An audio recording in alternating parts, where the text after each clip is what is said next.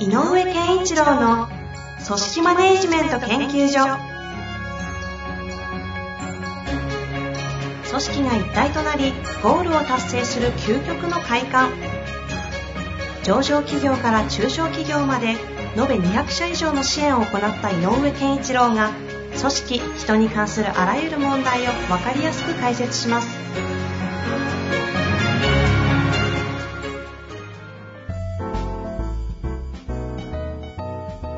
こんにちは、遠藤和樹です。井上健一郎の組織マネジメント研究所。井上先生、よろしくお願いします。よろしくお願いします。なんかあれですねおおどうしました？あの、うん年末な感じがちょっと雰囲気ができてきましたね。あああ、だいぶ、だだいぶ忙しそうですね。あー、おかげさんでなんかね、出張も多いんでね。そっか、出張も増えてきてか。そうなんですよ。リアルの。で。はい。だから、あ、そうそう、リアルが増えたからね、うん、あの、前みたいに、えっ、と、1日に3回、4回立てでズームなんてことができなくなるので。見られないですから。うん。だから結構ね、じ、確かに、あの、リアルっていうのはず、あの、時間効率はいいっていうのが改めて感じましたね。いや、でもやっぱり井上先生のね、真骨頂は、リアルの場、場作りというかね、場からの問題抽出と発見ですからね。はい。いやいや、またなんかいろいろとタイムリーな組織の最近のね、動向とか教えていただきたいとはいはい。思いますが、今日のところ質問いきましょうかね。はい。ということでいきたいと思います。そんな井上先生にでもリモートの質問ですね。おはいはい。いきたいと思います。はい。IT 企業に勤めています。今年から、えージョブチェンジをして全く違う職種に就きました。ベンチャー企業でフレックス制、リモート体制がメインの環境です。チーム制で仕事を行っているのですが、上司に当たる人と相性が合わずに悩んでいます。私は年齢的には上になるものの、チームの中では経験も浅く、いわゆる下っ端です。右も左もわからない状況であるのですが、リモート環境なこともあり、あまり聞きにくい環境だなというのを感じています。その中でオンライン上のやり取りだけで仕事が進んでいくのですが、チーム全員や社内のチャット上でのやり玉に挙げられ、崩壊で足りないところ、できないところを指摘されます。もともとその上司は言い方がきつく、冷たい印象のある方です。社長もそれは分かっていても、言い方きついけど、あなたはよく頑張っていると、プロジェクトが終わるごとに私の成果を認めてくれています。これだけが救いでもっと頑張りたいと思うものの、日々の業務では教えてもらえる環境もなければ、一つ失敗をすると10足りない奴のような扱いをされてしまいます。モチベーションの維持も難しく、成長意欲や会社のためにという気持ちも薄れてきています。どのように上司と向き合っていけば良いでしょうか？うん。こういうことですね。はい。えっと、かなりね、この上上司の方の問題を感じるからな。そうですよね。井上先生、すごい立場上言いにくい感じがすると思うんで、あれですけど、この上司がポンコツなんじゃねえのかっていうのが、こう、ちらのこっちまの、おいおいおいって感じはありましたが。そうなんだよね。で、チャット上でやり玉にあげるってやっぱり一番やっちゃいけないなと思っていて、うんまあ、あの、通常ね、リアルな場面でもう叱るときは個人ねと。あの、褒めるときは全体の中でねってよ、よくね、まあ一つの、あの、原則的に言われる、あの、マネジメントの具体的な仕方の中で褒める叱る、叱るは1対1で叱んなきゃダメよと。あの、公の場でやっちゃダメだよってことはよく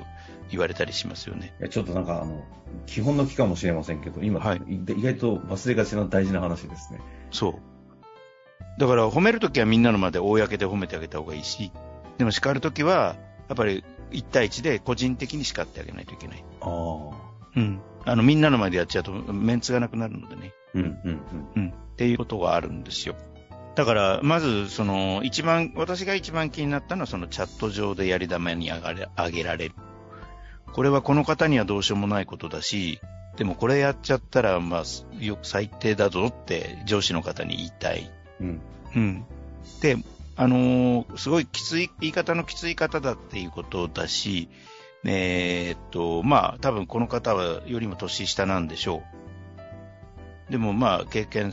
から言えば、この、えーっと、ご質問者の方の方が経験が浅くて、まだまだ、あの、スキル的にもそんなに、えーっと、高いところにはないというのも事実。うん。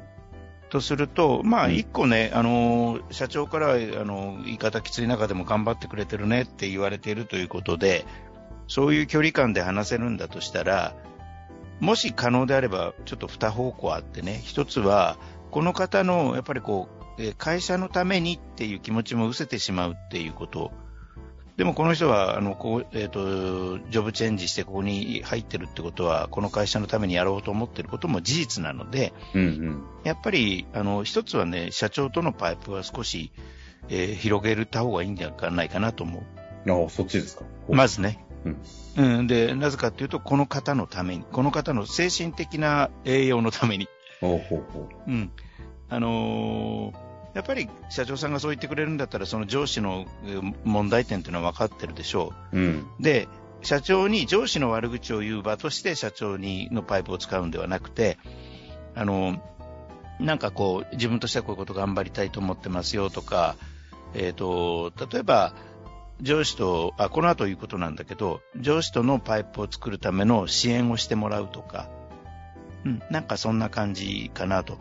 で、なんか機会あるごとに、こう、えっ、ー、と、連絡が取れるような。で、なんか深刻な悩みを相談するということだと、社長も悩んじゃうだろうから、うん、やっぱ、ある種前向きに行きたいので、っていうスタンスで、えっと、社長にせ、時たま接して、今でもその、社長が認めてくれてるってことがこの方のためにとてもあの、安全弁になっているようなところもあるので、うん、だから、うん、そこは、あの、いいパイプがあるんだから、ちょっと、あの、なんだろう、頻度を上げなさいっていうんじゃなくて、うんうん、ちゃんとそれを使って、時たま、えっ、ー、と、なんていうのかな、情報交換、意見交換するような場があってもいいんじゃないかなということ。で、このパイプを使いな、もうさらに使って、えっ、ー、と、この会社がワンオンワンとかやってるかどうかわかんないけど、うんうん、えっ、ー、と、この上司の人に、この方から、えっ、ー、と、ワンオンワンを希望しちゃえばいいと思うね。このきつい上司に対して。うん、うん。ほう。っていうのは、1対1で、えっ、と、なんていうのかな、テキストの、えネットのテキスト上の、えっ、と、報告とかじゃなくて、やっぱり Zoom とか使って、相手の顔が見える。1対1の場がやっぱりあった方がいいと思うのね。うんうんうん、で、そこで、えっ、ー、と、この方が、えーと、知りたい、教えてほしいことっていうのを素直に聞けばいいと思うし、うんうん、うん。で、そんな場をちょっと作ってほしいんですけどってお願いしたりして、で、なんか反応が悪ければさっき言った社長とのパイプを使って社長からもこういうふうにしたいんですけど、応援してもらえませんかっていうこともあってもいいかもしれない。うん。何かで言いたいかというとね、あの、えっ、と、ネット上のそのチャットなんかも含めた業務の進捗に関して、ここはだこうだって言っていると、業務上の話だけでやっていくと、スキルが足りないっていう段階と、から、まあ、相性が合わないっていうのは、もしかすると年齢の上下っていうのも関係してる可能性あるんだよね。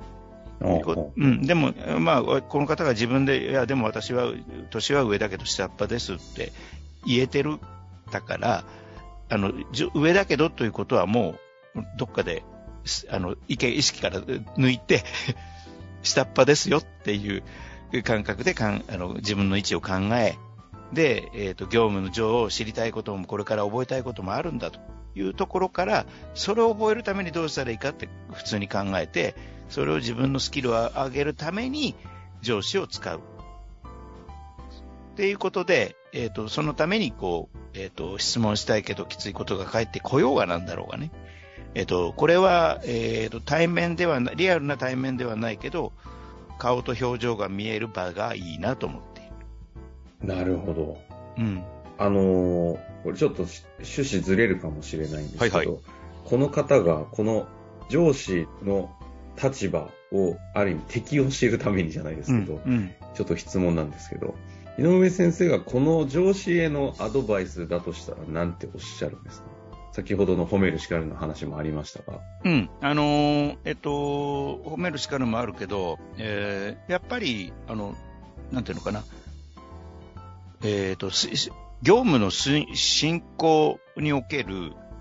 やっぱこう、ポイントとか、クリティカルポイントとか、うん、まあ、そういうポイントの整理は、あのまだまだ、えっ、ー、と、えっ、ー、と、未熟な人に、スキルが未熟な人に対しては、ポイント整理っていうのはすごく大事な指導なのよね。うんうんうん。この、この仕事は、今回の案件は、これはどこがポイントであるか。で、あなたがやってるところで言うと、どこが一番優先課題なのかとか、やっぱそういう、その、優、優劣じゃないけど、優先順位とか、からどこだけは絶対落としちゃいけないかとか。でね、あの、上から見ていて、えー、上司から見ていてよくあるのが、このポイントのズレなんだよね。うん、うん、うん。部下の、なんでそこからや、それを、それやってんの？このね、ポイントが抑えられてないことから起こることっていうのは、まあ世の中ほとんどのような気がするんだよ、私、うんうん、見ててね。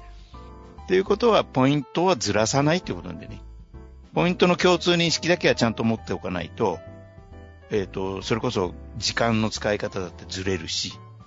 こだわり方もずれるし、だから、その、ポイントっていうものを、ちゃんと、あの、都市部学と関係なしに、まだスキルが未熟であれば、そこをまず整理してあげることですよと。ここは本当に整理をして、ちゃんと、その、教えるっていう。うん、そうそう。ことですか？うん。で、で、教えるんだけど、教え方も段階があって、えっ、ー、と、かなり基礎的なところで、具体的なことがわからないと動けない時期は、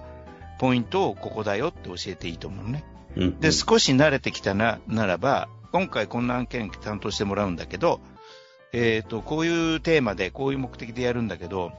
今までの経験から、あなたなりにここは、どこをポイントだと思うっていうふうに、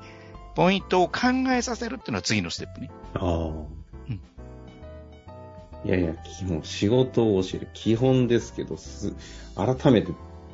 整理できてないですね、こうやって言語化していただくと。うん、だからあの、この、えっと、IT って言ってたから、例えばもしかしたら、この、これはこういうシステムをこうやってこう組むんですよみたいなのはあるんだろうけど、えっと、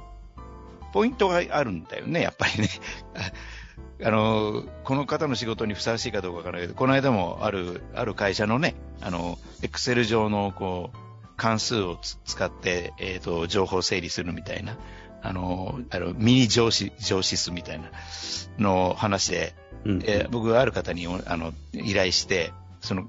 僕が関数作れるわけじゃないんで、お祝いの関数ってどれ使うといいんでしょうねって作ってもらったのね。で、こうやったらいいらしいですよってクライアントさんに言って、そしたら、えっ、ー、と、そこが使っているある、あの、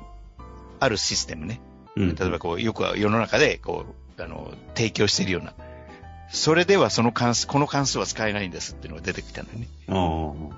で、この、じゃあ、この、この、これ上で使える関数はっていうとリストがくれたんだけど、だからこのリストがポイントだよね。だってそれ知らないとさ、違う関数使うわけでしょ。うんうんうん。で、この人がずれてるわけではなくてね。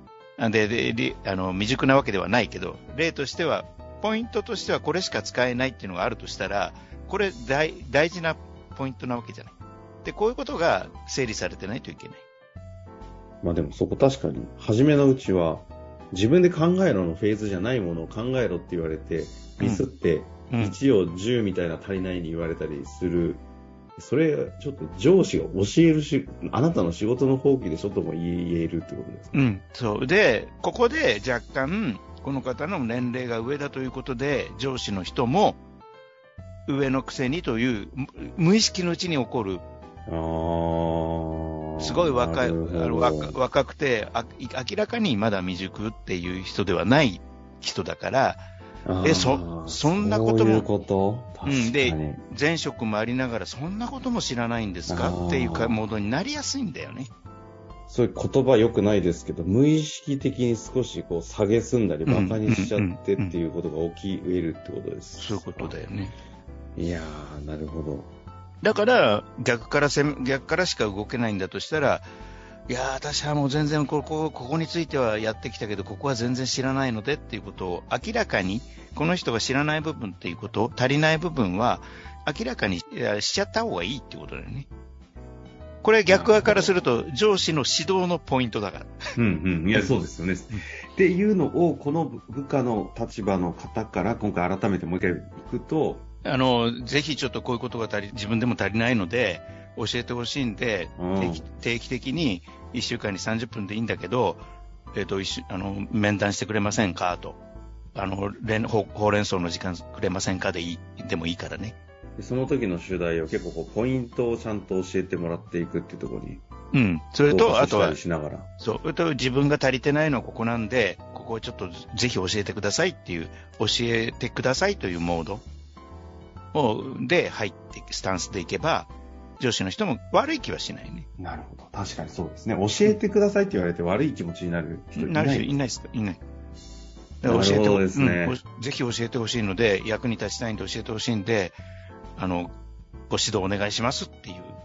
スタンスでいい気がする。で、それを上司がええって思わないように、もしあれだったら社長とのパイプを使って、社長にもこういうことやりたいので、応援してもらえませんか？って言って、あの、同時にね、社長からも、いや、なんか、なんとか君からこんな話が来たけど、聞いてるか？って言って、言ってもらって、あの、そういう場が作れるようにしていけるといいかなと。なるほど。まあ、ということで、一旦目、全体像はちょっと整理、井上先生してくださったと思いますのでね。はい。これらを踏まえて、なかなか敵は強そうなというか、大変に、すごい大変な環境なんだろうなというのを思うんでね。はい。簡単にすぐにはい、変わりましたってことはないかもしれませんが、ぜひ頑張っていただいて、はい、もし何かまだここでつまずいたんだよというのがありましたら、ぜひぜひ番組に生かしていただいて、一緒に考えていきたいなと思っております。はい。ということで終わりましょう。井上先生、はい、ありがとうございました。ありがとうございました。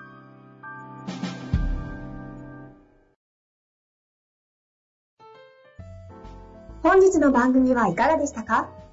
番組では井上健一郎への質問を受け付けております。ウェブ検索で井上健一郎と入力し、アカラクリエイト株式会社のオフィシャルウェブサイトにアクセス。その中のポッドキャストのバナーから質問フォームにご入力ください。また、オフィシャルウェブサイトでは無料メルマガや無料動画も配信中です。ぜひ遊びに来てくださいね。